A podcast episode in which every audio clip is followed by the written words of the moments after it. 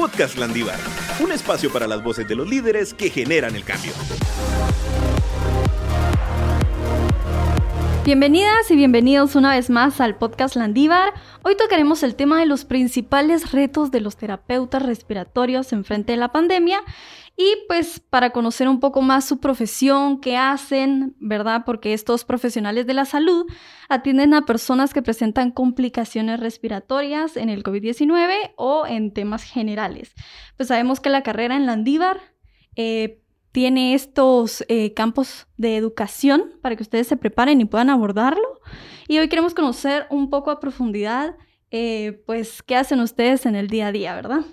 Como ya había mencionado Lucy, ¿verdad? Nosotros tenemos aquí a dos egresados landivarianos. Primero tenemos a Mónica Rodas, ella es egresada de la carrera de terapia respiratoria. Actualmente, pues, Mónica trabaja en el Hospital San Juan de Dios y pues ve em, el interno, ¿verdad?, con adultos mayores. Y también tenemos a Julio César Aguilar, egresado landivariano de la carrera también de terapia respiratoria. Actualmente, pues Julio eh, está en el Parque de la Industria en el área de COVID-19, entonces atiende todos los casos correspondientes pues a, a este tema de la terapia dentro del Parque de la Industria. Así es, mucho gusto, gracias por la invitación. Así es, mi nombre es Mónica Rodas, mucho gusto. Muchas gracias por la invitación y vamos a tratar de dar a conocer un poquito de lo que hacemos en nuestro diario en las áreas de hospital. Muy bien, buenísimo. Pues antes de empezar con las preguntas que tenemos, pues quisiera que nos cuenten un poco de su experiencia, ¿verdad? O sea, empezando por Julio, pues cómo ha sido esta experiencia de trabajar ahí en el intensivo de COVID en el Parque de la Industria y Mónica, pues cómo ha sido trabajando en el San Juan de Dios eh, en temas generales de, problemas respiratorios, ¿verdad? Bueno, pues eh, la experiencia que he tenido en el Parque de la Industria ha sido una experiencia bastante emocionante, bastante en el aspecto eh, mezcla de emociones, ¿verdad? Eh, es un reto que fue nuevo para todos, tanto para médicos, enfermería, como para terapia respiratoria. Y más que todo para terapia respiratoria, porque ahí fue donde se dio el auge ¿verdad? De la necesidad como profesionales que somos de una terapia respiratoria en un intensivo, ¿verdad? Han sido momentos eh, bastante críticos para nosotros como terapeutas, ¿verdad? Pero que los hemos sabido sobrellevar sobre la situación que se nos ha presentado día tras día en un intensivo, ¿verdad? Así es, porque realmente fue algo, un cambio totalmente, un cambio rotundo el que se nos presentara esta pandemia pero también venía que siempre estaban los, los padecimientos, las patologías que se presentan diariamente, como son los accidentes, personas tristemente baleadas, personas con enfermedades crónicas, que también iban de la mano y no se podían dejar de ser atendidas. Entonces, siempre tenía que estar un terapista presente en lo que era el área de intensivo en los hospitales. Muy bien, muchas gracias. La verdad es que creo que, que sí, ¿verdad? Como tú mencionabas, ¿verdad? Era lidiar con ambas y, mm, y también está, pues me imagino, carácter hereditario, ¿verdad? Que esto suele ocurrir, ¿verdad? Así es. Asma y algunas otras enfermedades que ustedes pues también atienden, ¿verdad? Ok, pues ya conociendo un poco del contexto de, de, lo que tratan, quisiéramos saber si existe alguna diferencia entre, un, entre terapia respiratoria y fisioterapia respiratoria. Totalmente. Son dos cosas diferentes. Por ejemplo, podríamos mencionar que la fisioterapia está incluida dentro de la terapia respiratoria. Aunque actualmente en Guatemala fisioterapeutas respiratorios como tal no hay, no existen, sino que somos técnicos en terapia respiratoria. Un fisioterapeuta se dedica más que todo a dar rehabilitación pulmonar, ya sea con ejercicios, utilizando este, algún que, aparatos, como es un espirómetro incentivo, mientras que un terapeuta respiratorio, de él depende totalmente la vida de una persona, como por ejemplo a la hora de intubar, el cuidado de la vía aérea, la conexión a un ventilador mecánico que va a ser lo que va a mantener vivo a este paciente, cosa que un fisioterapeuta no sabe, no puede, no tiene el conocimiento. Ok, me parece muy, muy noble su profesión, de verdad, es, es muy noble decirlo. Bueno, a ver, ahora nosotros nos quisiéramos adentrar en cómo pues ayuda la terapia respiratoria en pacientes que pues tengan algún problema respiratorio, etcétera, ¿verdad? O sea, como decimos, eh, es momento de entubarlo o qué es momento de hacerle, ¿verdad? ¿Cómo es el proceso de llevar a este paciente? Por ejemplo, a un área intensiva lleva un paciente con un padecer, podemos decir, diabetes. Una diabetes descompensada. Entonces empiezan a fallar este, varios órganos, dentro de estos lo que es a nivel pulmonar. Entonces vamos viendo y evaluando. Por ejemplo, llega respirando área ambiente, lo que es sin ayuda de oxígeno. Llega un momento en que llega a necesitar de oxígeno. Este empieza a aumentar su necesidad. Vamos progresando en cuanto a dispositivos y vemos que el paciente no, no recupera esa, no supera esa dificultad respiratoria. Entonces se evalúa y se ve que va a ser inminente un fallo ventilatorio. Entonces se decide lo que es ventilar, intubar. Y así, aunque antes de todo eso, el terapista trata la manera de ayudarlo con nebulizaciones, con terapia física, para que no llegue a esto, porque el intubar es algo muy complicado que lleva consigo muchas cosas que pueden llevar a un final fatal para la persona por lo que es, es algo que se toma de última mano. Ok, sí, pues esto queríamos saberlo porque tal vez es un tema que se ha tocado poco, o sea, no, no hemos profundizado en saberlo. Y pues sí sabíamos que al final el, terapeuta respiratorio tiene, eh, pues al final el poder de poder salvarle la vida o no, ¿verdad? A este paciente. Quisiéramos saber ¿Qué puede hacer un terapeuta respiratorio para mejorar los síntomas relacionados al COVID-19? ¿Qué beneficios tiene? ¿Qué se puede hacer, digamos, eh, teniendo al paciente con COVID y cuál va a ser mi, metodología de ayuda para su metodología dependiendo de cómo está el paciente. Sí, digamos, en el caso, como se ha estado trabajando, ¿verdad? Eh, va muy de la mano la postura que vayamos a tener con el paciente, digamos, el pronar al paciente, es una de las metodologías que usa mucho desde que el paciente ya está en el uso de la cánula binasal, que es uno de los dispositivos eh, de, eh, de, oxigenoterapia, ¿verdad? Donde, pues, eh, más simples, ¿verdad? Con el que iniciamos. Cuando el paciente ingresa, ¿verdad? Y miramos que la saturación va más abajo de los, del 90%, Nosotros ya empezamos con un dispositivo que es la cánula binasal. Entonces, se le recomienda al paciente estar boca abajo lo que más pueda y si no resiste el paciente estar tanto tiempo boca abajo, ya lo colocamos de lateral, ¿verdad? Pero sí no se le permite al paciente estar boca arriba porque como se manejan ciertas zonas pulmonares donde se tienen que oxigenar, Entonces nosotros procuramos, y como el pulmón está inflamado porque es un padecimiento pulmonar respiratorio, entonces procuramos nosotros eh, trabajar ciertas zonas que por gravedad, ¿verdad? Eh, no se trabaja, ¿verdad? Entonces por eso es que se coloca al paciente boca abajo, se lateraliza al, paciente, ¿verdad? Para una mejor oxigenación. Que muchas veces, si el paciente respeta, porque eso también tenemos que ver la disciplina del paciente, si el paciente respeta todo eso, eh, es muy probable que el paciente mejore. Pero si miramos que no está mejorando, ya el dispositivo, como lo explicaba Mónica, va avanzando. De una cánula binasal ya pasamos a una mascarilla con reservorio. Si eso no funciona, pasamos al alto flujo o sin, de una vez a la escafandra, que la escafandra es, una, es un método que se usó en los años 70, pero que regresó con el COVID, ¿verdad? Y eh, si ya con la escafandra no, lamentablemente el, el paciente no levanta, como se dice, ya pasamos a una ventilación mecánica, ¿verdad? Ok, con respecto a esta pregunta, pues para hacerlo un poquito entendible, ¿verdad? Para todos nuestros oyentes, ¿verdad? Quisiera tal vez dividirla en dos. Por ejemplo, en un, planteemos una situación. Yo en estos momentos, pues tengo COVID-19 eh, y me está costando respirar, ¿verdad? Tengo que acudir a un profesional en el momento en el que lo tengo. Y tal vez probablemente después, ¿verdad? Que yo ya salga, tengo que quedar pues haciéndome alguna terapia para tratar de...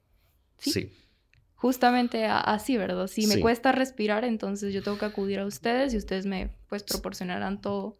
Pues realmente tienes que acudir con un doctor porque nosotros vamos muy de la mano con los médicos, ¿verdad? Entonces, eh, pero sí tenemos que evaluar situaciones como cuál es tu, tu, ¿cómo se llama? Eh, tu frecuencia respiratoria, el esfuerzo respiratorio que puedas estar haciendo, ¿verdad? El, también tu saturación tendríamos, que es lo elemental, si estás abajo eh, o arriba de los 90, ¿verdad? Entonces, tomar decisiones ¿verdad? Respecto a. Respecto a eso, ¿verdad? Entonces, eh, si te evalúa un médico, eh, el médico se aboca con nosotros y ya en, en conjunto, ¿verdad? Porque así es como se trabaja en un hospital, ya miramos qué forma de, de qué podemos implementar contigo, ¿verdad? Ok, ¿y qué pasa en el después, verdad? Por ejemplo, si yo tuve COVID-19 y pues nunca tuve una terapia respiratoria, eh, ¿es bueno que yo asista con algún profesional de, de- Fíjate que sí. Yo te lo digo porque eh, eso, es, eso es lo que se está viendo en este momento. Digamos, eh, el paciente que eh, post-COVID es un paciente que no ha sido tratado, no está siendo tratado, mejor dicho. Tú tienes COVID, saliste del COVID, que te vaya bien, pero ¿qué pasa ¿Qué después? pasa después? ¿Qué con, pasa después? Con mis pulmones, Entonces, hay ejercicios, ¿verdad?, que te van a ayudar a recuperar esos volúmenes pulmonares, ¿verdad? Porque es como una lesión, ¿verdad? El pulmón está lesionado y necesita nuevamente Nuevamente obtener esos volúmenes mm, pulmonares, ¿verdad? Que por ende, por lo que estás pasando, no, no los estás manejando. Entonces, existe la fatiga, ¿verdad? Existe cuando el COVID es, es leve, ¿verdad? Porque hay que tener, eh, te estoy hablando un COVID que pasaste por una cánula binasal o pasaste con un, ¿cómo se llama? Con un- una máscara con reservorio, a muy diferente que si tuviste la suerte de ser un paciente que estuvo en ventilación mecánica, te hicieron traqueostomía y saliste. Son dos panoramas muy, Muy diferentes, diferentes. porque el paciente que salió después de una ventilación mecánica sí es un paciente muy, muy grave, que hay que tratarlo con diferentes terapias, ¿verdad? Eh, con terapia IPPB. ¿verdad?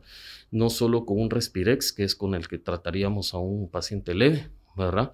Sino que con diferentes ejercicios un poquito más, eh, ¿cómo se llama? Eh, intensos, se podría Más decir, para, para mejorar. para poder mejorar sus volúmenes pulmonares. No sé si tienes algo que agregar.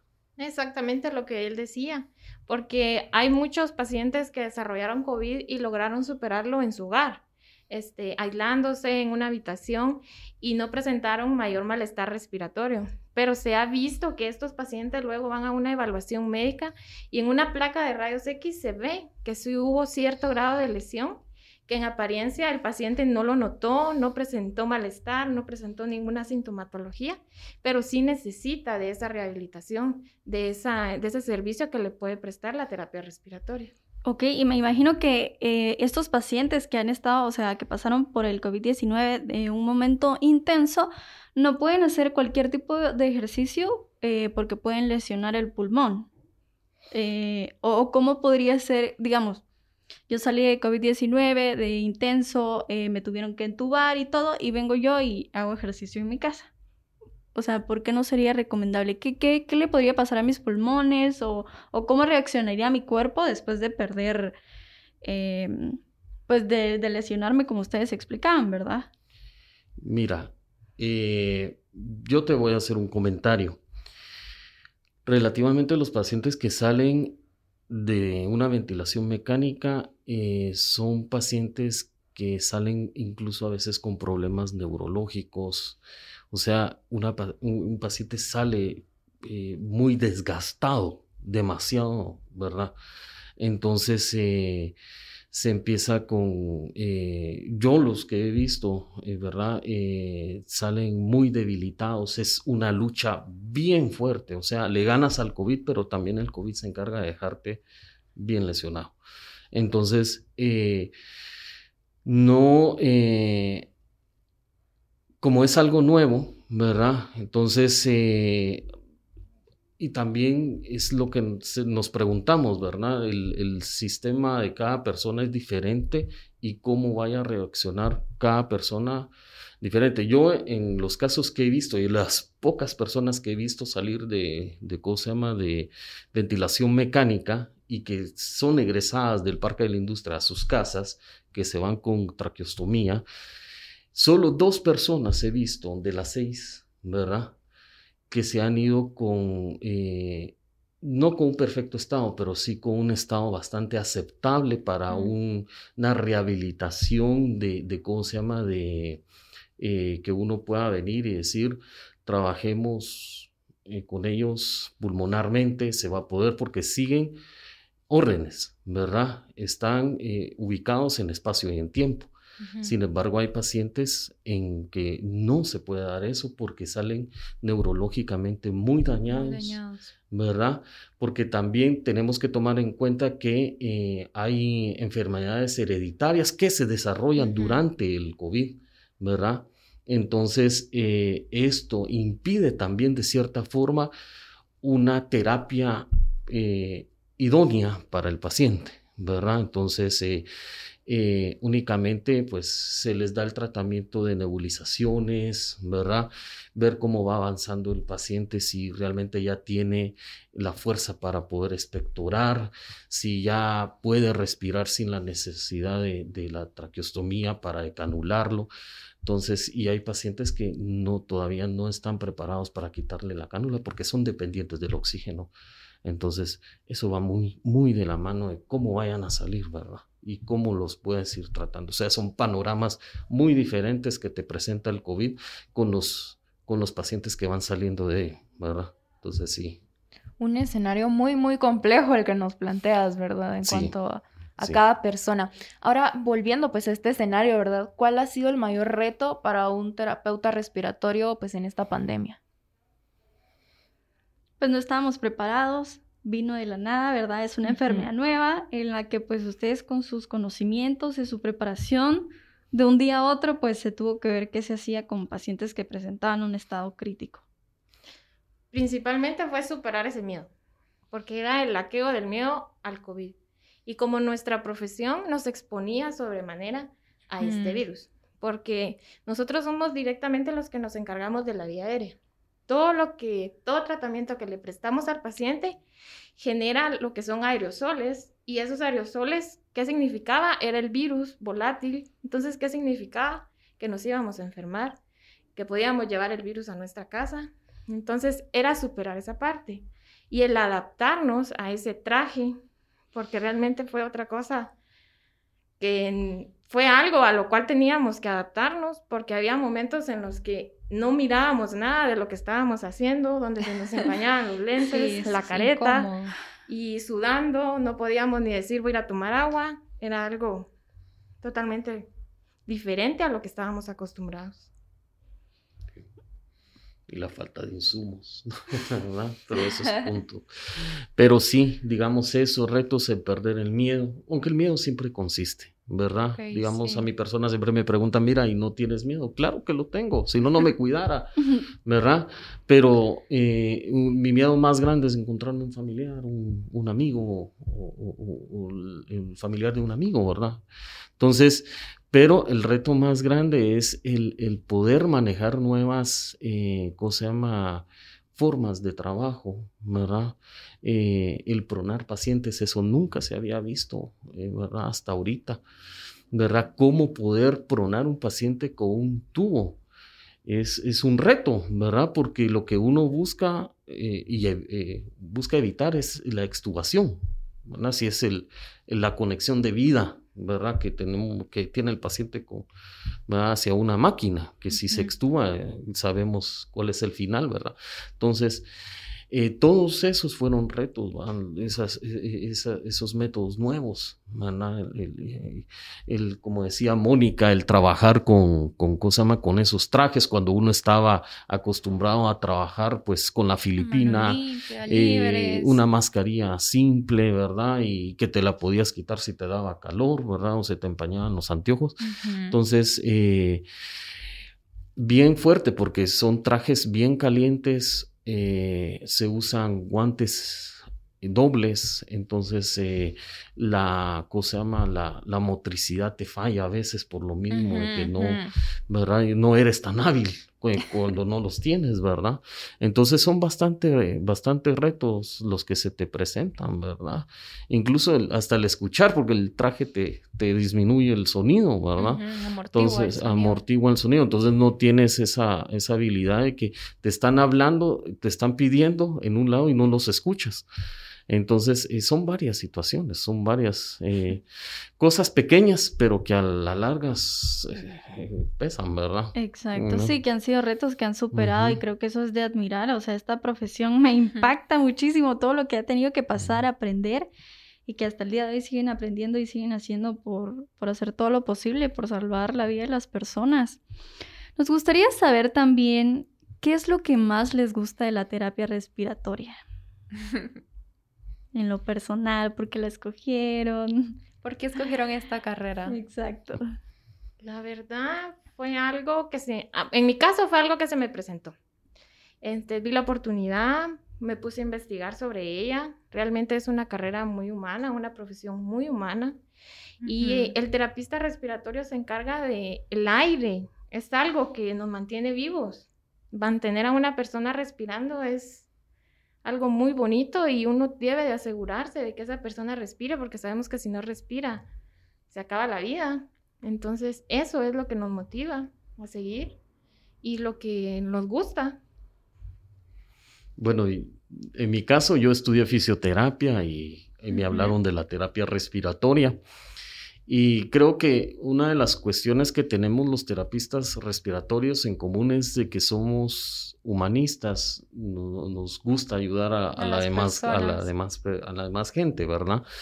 Entonces, eh, si digamos, eh, es una carrera muy humanista, ¿verdad? Es una carrera donde día tras día, pues es un reto nuevo, ¿verdad? No es un trabajo repetitivo, ¿verdad? Sino que son diferentes tus turnos, ¿verdad? Eh, y sí es una, una carrera que me llamó mucho la atención porque eh, había mucho campo para ello, mucho campo para ello y, eran muy pocos los, los terapistas que, que habían, entonces... Eh, es una oportunidad que miras en, cuestión de ayudar a la vocación, ¿verdad? De, de, ayudar a la gente y poder como decía Mónica, estar en, esa ayuda en lo que son las vías respiratorias, que es una de las vías más importantes del cuerpo, ¿verdad? Porque si no respiramos, no, somos nada. Entonces, eh, ahí sí que eso fue lo que... Lo que te llamó la atención. Me llamó la atención. Y es muy bonita porque vemos desde lo que es un neonatito, una personita que acaba de nacer, hasta niños, niños grandes, porque un niño de 16 años, y uno dice todavía niño, pediatría, y un adulto, hasta los abuelitos que también. Sí, Landívar que, que, ofrece esta carrera, ¿verdad? Bueno, ahora bien, ya para ir cerrando la entrevista, ¿verdad? ¿Cómo motivarían ustedes a los chicos y chicas, pues, que están interesados en estudiar esta carrera, ¿verdad? Creo que hemos visto, pues, un panorama que que pues es complicado, ¿verdad? Ha sido complejo durante toda esta pandemia del COVID-19. Sin embargo, queremos saber cómo ustedes pues los inspirarían a que puedan seguirse formando en esta área en Landívar.